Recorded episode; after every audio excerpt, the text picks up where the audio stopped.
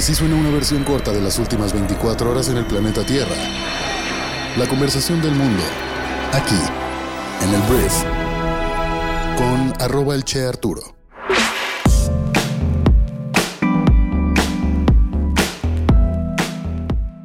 Muy buenos días, bienvenidas, bienvenidos a esto que es el brief para este lunes 12 de febrero.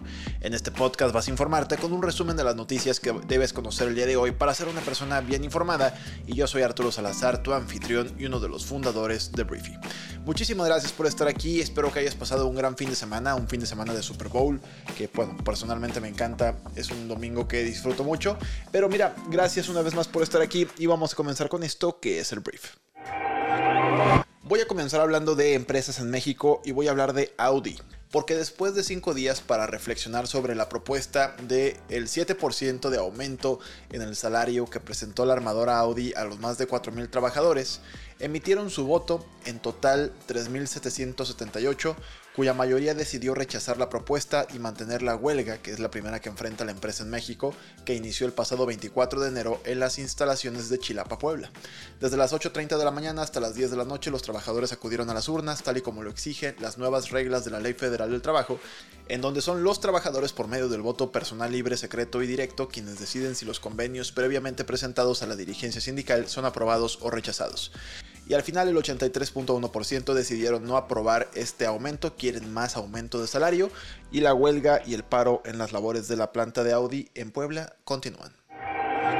Hablemos de exportaciones en México porque las exportaciones de productos agroalimentarios mexicanos en 2023 alcanzó los 51.874 millones de dólares, que es un aumento del 3.9% en comparación del 2022, informó este domingo la Secretaría de Agricultura y Desarrollo Rural.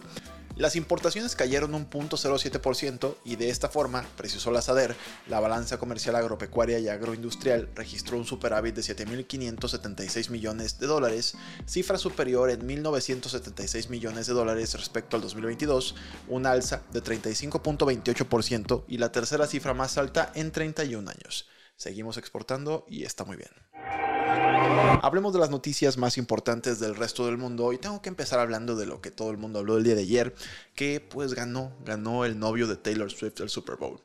Estoy siendo un poquito irónico, la verdad es que a mí como fanático de la NFL, eh, también de repente decía, ok, está bien, o sea, ahí está Taylor, solamente también está el juego, ¿sabes? Literal cuando ganaron los Chiefs o los jefes de Kansas City, enfocaron primero el palco donde estaba Taylor Swift que al entrenador en jefe de los jefes de Kansas City, ¿sabes? Entonces sí fue un poquito una borrachera mediática pues este Super Bowl, pero mira, la noticia es que los jefes pues repitieron como campeones y llegaron a cuatro títulos de Super Bowl tras vencer en tiempo extra 25 a 22 a los 49 de San Francisco, todo esto en Las Vegas y fue un buen partido.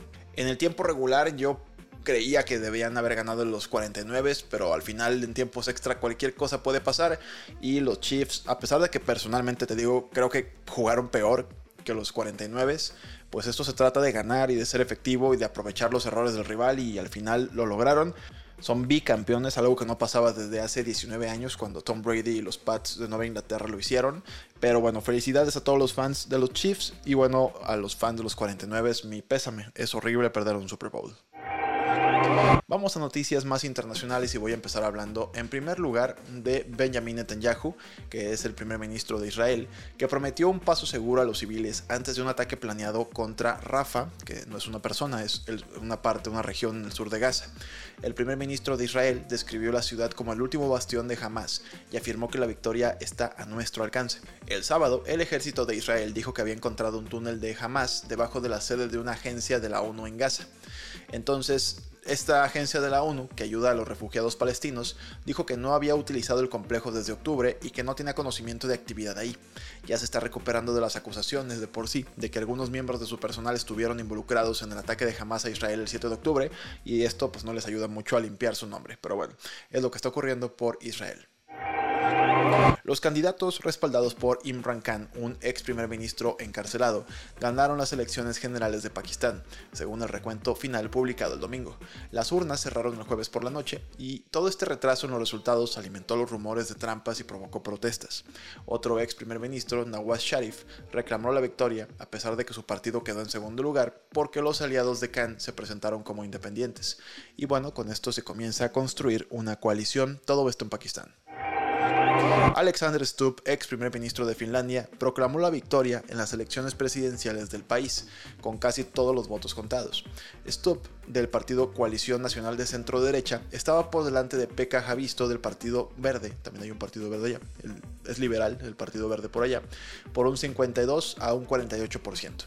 Las preocupaciones sobre Rusia probablemente hayan aumentado la popularidad de Stop, a quien se considera fuerte en defensa.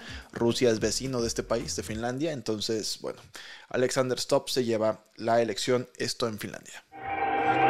El ministro del Interior de Francia anunció que los hijos de inmigrantes nacidos en Mayotte, un territorio francés de ultramar cercano a Madagascar, ya no recibirán la ciudadanía francesa.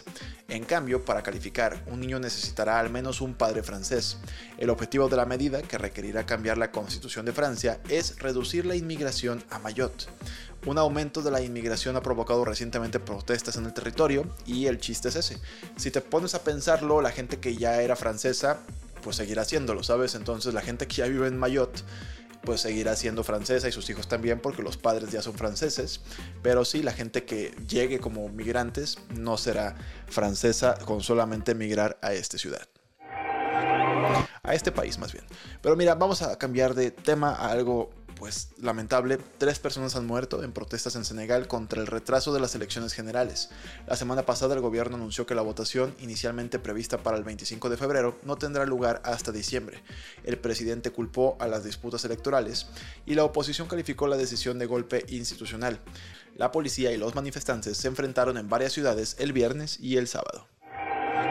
Donaldo, el expresidente más naranja del mundo, el señor Donald Trump, dijo que una vez le dijo a un Estado miembro de la OTAN que Estados Unidos no protegería a los miembros de la alianza militar del ataque de Rusia si no pagaban. El expresidente añadió que incluso animaría a Rusia a hacer lo que quiera con los miembros morosos. Un portavoz de la Casa Blanca calificó sus comentarios de espantosos y desquiciados. Si no tienes contexto, la OTAN es una alianza militar en la que está Estados Unidos y los miembros más poderosos de Europa y otros no tan poderosos, pero el chiste es protegerse entre todos. Si atacan a un Estado miembro de la OTAN, por ejemplo Rusia, en teoría el resto de los países deben defenderlo. Pero Donaldo, pues bueno, ahora está diciendo eso, que la gente que no pague sus cuotas o lo que deberían dedicar del PIB a tema de armamento o a la OTAN, pues entonces dice Donaldo que los dejará morir si otro país los quiere pues atacar, lo cual pues sí, es desagradable. En una encuesta hablando del mismo tema electoral en Estados Unidos, en una encuesta de opinión estadounidense, el 42% de los encuestados dijeron que pensaban que a la economía le iría mejor con Donaldo que con Joe Biden. La encuesta, realizada por el Financial Times y la Escuela de Negocios Ross de la Universidad de Michigan, sugiere que los votantes le están dando poco crédito a Joe Biden por el fuerte desempeño reciente de la economía. Solo el 31% de los encuestados dijo que las políticas del actual presidente son mejores. Una jueza de San Francisco ordenó a Elon Musk, dueño de X antes Twitter, testificar en la investigación de la Comisión de Bolsa y Valores, la SEC por sus siglas en inglés, de Estados Unidos sobre la adquisición en 2022 de esa red social por parte del multimillonario. La jueza Laurel Billard dijo que el tribunal acepta la solicitud de la SEC para hacer cumplir la citación y bueno, Musk de hecho no acudió a una citación del pasado 15 de septiembre en la que debía prestar declaración como parte de la investigación.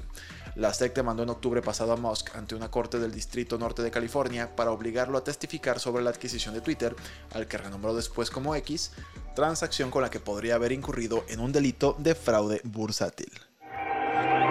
Vamos a hablar de una mala noticia porque para todas las personas que corren y saben pues quiénes son los rockstars de este deporte, Kelvin Kiptum, dueño del récord mundial del maratón, falleció este domingo en un accidente automovilístico. Fue lo que dijo un amigo corredor que visitó el hospital e identificó su cuerpo. Tenía 24 años. El entrenador de Kiptum también murió en el percance. Fue lo que dijo el corredor también keniano Vilka Chemos. El choque ocurrió en una avenida entre las ciudades de Eldoret y Kaptagat, al oeste de Kenia. En el corazón de una región de altitud conocida como base de entrenamiento para los corredores de larga distancia. Kiptum, te cuento un poquito, se convirtió en el primer hombre en correr un maratón en menos de 2 horas y un minuto. Marcó el récord mundial con 2 horas y 35 segundos en el maratón de Chicago apenas en octubre, superando la marca que tenía su paisano Eliud Kipchoge y bueno, el récord de Kiptum apenas fue ratificado por la Federación Internacional World Athletics la semana pasada. Es una verdadera tragedia para el mundo del atletismo y del deporte en todo el planeta. Entonces, bueno, eso, eso fue lo que pasó. Esta fue la conversación del mundo para este lunes. Espero que te genere mucho valor, que te genere buenas conversaciones. Recuerda que si quieres apoyar este podcast, te invito a que descargues Briefy. Nuestra plataforma educativa para líderes de negocios básicamente utiliza inteligencia artificial para filtrar todo el conocimiento que debes saber, pero que no tienes tiempo de leer para que todo lo tengas en un mismo lugar. Entonces Briefy concentra en el mismo sitio los puntos más importantes de los mejores libros del planeta. Incluye el conocimiento más importante de las mejores consultoras, de las mejores revistas de negocios, de las mejores lecciones y conferencias. Todo lo condensa en una sola herramienta para que invirtiendo entre 3 y 15 minutos al día puedas desarrollar tus habilidades de management. Nosotros decimos que es tu MBA de bolsillo. Puedes descargar nuestra aplicación móvil y probarla gratis durante 14 días. Muchísimas gracias por haber estado aquí una vez más y nos escuchamos el día de mañana en la siguiente edición de esto que es el brief. Yo soy Arturo, adiós.